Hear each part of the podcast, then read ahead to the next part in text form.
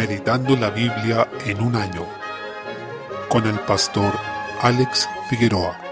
Día 13, mes 5. Primera de Samuel, capítulo 14. Se aprecia el declive progresivo de Saúl, quien fue rechazado por Dios cuando ofreció un sacrificio que no estaba autorizado a presidir, siendo su motivación el temor a los hombres y la impaciencia. El Señor le reveló que escogería a otro rey conforme a su corazón. En tanto, los filisteos tenían un dominio bastante notorio sobre los israelitas. Además, no estaba claramente establecida la ocupación de Israel en la zona. Saúl estaba acompañado por Ahías, uno de los descendientes de Elí, el sacerdote que aparece al principio de este libro, quien además fue el penúltimo de los jueces ejerciendo su ministerio antes de Samuel. Esta línea de sacerdotes estaba reprobada, según aclara el mismo Señor, por tanto es muy mala señal que este hombre haya estado acompañando a Saúl. Por una parte, se muestra la fe de Jonatán, hijo de Saúl, quien confió en el poder del Señor para lograr la victoria, aunque contempló la posibilidad de no salir airoso del ataque, pero creyó que el Señor podía salvarles, no basado en el número de soldados, sino en su poder, porque dice en el versículo 6, no es difícil para Jehová salvar con muchos o con pocos. Por lo tanto, él se lanzó al ataque confiando en que el Señor es el que podía dar la victoria. Así también debe ser nuestra fe. El poder del Señor se perfecciona en nuestra debilidad, quedando de manifiesto que no es la persona, sino el Señor Todopoderoso quien da la victoria. Él no depende de que nosotros tengamos grandes recursos o seamos especialmente dotados en nosotros mismos, sino que Él es quien llama y luego califica y perfecciona para la obra. Saúl, en esta decadencia progresiva, vio todo como una causa personal en vez de ver el ejercicio de su reinado como un ministerio que le encomendó el Señor. Hizo jurar a sus hombres algo que fue del todo insensato, haciendo que dejaran de comer antes de ir a luchar en esta batalla, por lo que ellos desfallecían por todo el esfuerzo físico que estaba implicado en una contienda como esta. Su hijo Jonatán ni siquiera sabía de este juramento y lo rompió, alargando su mano para comer algo de miel. El Señor a través del pueblo libró a Jonatán de morir, aunque Saúl estaba dispuesto a cumplir su promesa matando a su propio hijo por haber roto el juramento. Esto nos enseña primero que no debemos en ningún caso personalizar la causa de Dios pensando que es nuestra, y segundo, no debemos imponer mandatos los hijos de Dios que el Señor no haya impuesto, sobre todo si son absurdos. No tenemos esa autoridad incluso si pensáramos que fueran mandatos sabios. En el versículo 23 se reconoce que fue el Señor el que salvó a Israel ese día. Vemos también una segunda señal de que Saúl había personalizado la causa de su reinado. Quería que lo ayudaran a vengarse de los filisteos en vez de ver simplemente que era una batalla que pertenecía al Señor y que tenía que ver con su pueblo. Esto contrasta con el reinado de Jesucristo, el Rey justo, quien se hizo nuestro siervo, haciéndose hombre y habitando entre nosotros y humillándose hasta la muerte para servirnos, siendo que no merecíamos nada. Por tanto, se evidencia un contraste fuerte y notorio entre Saúl y Cristo. Salmo 109. Encontramos uno de los más conocidos salmos llamados imprecatorios, en que se ruega que Dios juzgue y destruya a los enemigos de su pueblo. Fue escrito por David y se aplica directamente a Judas en el Nuevo Testamento. Así, el versículo 8 dice, sean sus días pocos, tomen otro su oficio, porción que se cita luego en Hechos 1.20 cuando Judas muere y en su reemplazo se escoge a Matías. En los versículos 1 al 5 este salmo describe en su contexto inmediato al rey David, mientras sufría la persecución y traición por parte de sus enemigos, muy probablemente de quien fue su consejero Agitofel, quien luego dio la espalda a David para apoyar a Absalón, cuando éste se sublevó contra el reinado de su padre. En medio de esto, el salmista escribió en angustia, rogando al Señor su auxilio en medio de la injusta persecución que padecía. Es importante ver que David se había conducido piadosamente, haciendo bien a quienes ahora le pagaban con mal. Mientras ellos atacaban, David oraba, como dice el versículo 4. Por ello, desde el versículo 6 el salmista eleva una fuerte imprecación, pidiendo el juicio y maldición de Dios sobre sus enemigos. Esto no tiene que ver con un afán egoísta de venganza, sino que se relaciona con el avance de la obra de Dios en la tierra, que está siendo entorpecido y es resistido por los enemigos de su pueblo. Debemos recordar aquí que David era el ungido de Dios para ser rey, y como tal anticipaba al Mesías. Quien se oponía a él estaba resistiendo a Dios y a su gobierno sobre su pueblo y las naciones, y se interponía como obstáculo en el desarrollo de los planes y propósitos del reino de Dios. Quien hace tal cosa,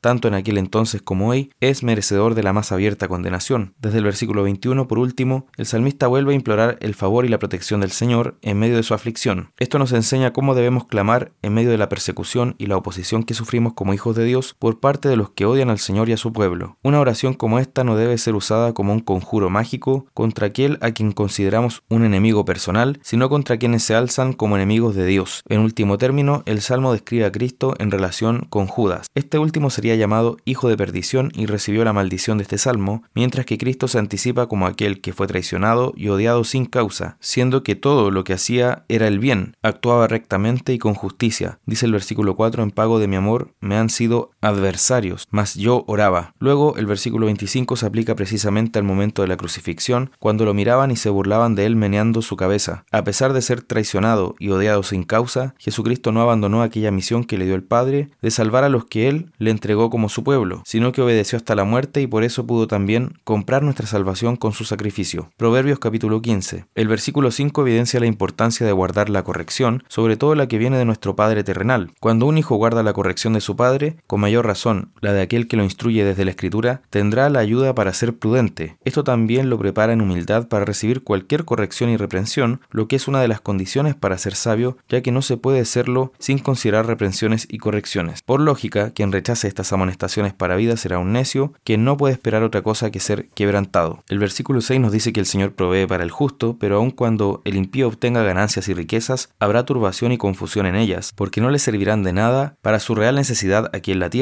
y serán del todo inútiles en la eternidad. Su riqueza no podrá comprar la paz ni el gozo verdaderos. Versículo 7. Nuevamente se demuestra que la manera de usar nuestra lengua al hablar refleja si somos sabios o necios. El sabio no solo lo es para sí mismo, sino que con su hablar difunde y promueve la sabiduría en quienes lo escuchan, cuestión que nunca podrán hacer los necios. Es preciso recordar aquí que el principio de la sabiduría es el temor del Señor, como dice Proverbios 1.7, mientras que la madre de las necedades es negar a Dios en nuestro corazón, como vemos en el Salmo 14.1. Juan capítulo 7. Desde el versículo 30, el Señor desarrollaba su ministerio de predicación y de enseñanza integral, en el sentido que incluía señales y milagros. Varios de la multitud creyeron en él porque era innegable su poder ante tantas maravillas, con lo que concluían que debía ser un enviado de Dios o por lo menos alguien a quien se debía prestar una atención especial, porque sin dudas no era un ser común y corriente. Muchos se dieron cuenta de esto y creyeron en él. Los fariseos, llenos de celos, enviaron alguaciles para detenerle, pero en los versículos 33 y 34 Jesús dijo a los que le seguían, Todavía un poco de tiempo estaré con vosotros e iré al que me envió. Me buscaréis y no me hallaréis, y a donde yo estaré vosotros no podréis venir. Con esto se refería a que luego de resucitar de la tumba y ascender al Padre, ellos lo buscarían y desearían verlo, pero no podrían ir a donde él estaba, sino que lo que verían en su lugar es a la iglesia, a los discípulos de Cristo proclamando el Evangelio, pero una vez más, no pudieron entender sus palabras porque su entendimiento estaba totalmente en tinieblas. El último gran día de la fiesta, el más importante, Jesús se alzó en pie y dijo, si alguno tiene sed, venga a mí y beba, en el versículo 37, presentándose como aquella fuente de agua viva, tal como se reveló a la mujer samaritana en el pozo de Jacob. Jesús revela en este pasaje, a viva voz, que Él es la fuente de agua viva y aquel que crea en Él, de su interior correrán ríos de agua viva. Esto es maravilloso porque nosotros, bajo el pecado, somos fuentes putrefactas de agua turbia por el pecado, pero en Cristo somos hechos una fuente de ríos de agua viva, y esto no sucede porque seamos en nosotros mismos virtuosos o buenos, sino porque el Espíritu habita en nosotros y de Él brotará a borbotones desde nuestro interior hacia afuera esos ríos de agua viva puestos allí por la obra sobrenatural que está haciendo nosotros. Su Espíritu hace una obra regeneradora, pero no solo se queda encerrado en nuestro interior, sino que nos lleva a testificar de Cristo, a proclamar su palabra a otros. Por tanto, aquel que va a Cristo, quien es la fuente, será hecho también desde el mismo Cristo una fuente de agua viva que brota para salvación de otros. Es asombroso que el Señor nos haga ser parte de este ministerio de salvación del mundo a través de la proclamación de su palabra. Luego, vemos que se muestra la reacción de la gente ante la persona de Jesús. Algunos dudaban, otros lo rechazaron de plano, aún otros estaban cercanos a creer y declararon que él era el profeta prometido en Deuteronomio 18 o el Cristo. Luego volvieron los alguaciles que habían sido enviados para detenerlo y ellos avergonzaron a los fariseos reconociendo que el mensaje de Cristo era único, al decir en el versículo 46, jamás hombre alguno ha hablado como este hombre, diciendo con eso que ni los fariseos habían hablado como Jesús lo había hecho, cosa que hizo que estos ardieran aún más en celos y soberbia, porque se veían a sí mismos como superiores al pueblo que no conocía la ley. Ellos, siendo expertos, se condenaron aún más, pues deberían haber sido los primeros en recibir a Cristo, reconociéndole como el Mesías, pero fueron en lugar de eso los primeros en buscar su muerte. Apareció en escena Nicodemo, quien hasta ese momento se había mantenido reservado, y alzó tímidamente la voz en una tenue defensa de Jesús. Pero vemos que el Señor está trabajando en su corazón y luego se manifestaría esta obra en él plenamente como discípulo cuando Jesús murió y fue la hora de sepultarlo en Juan capítulo 19. No solo importa empezar con Jesús, sino también cómo terminamos. Muchos empezaron de manera muy promisoria en pro de la fe, pero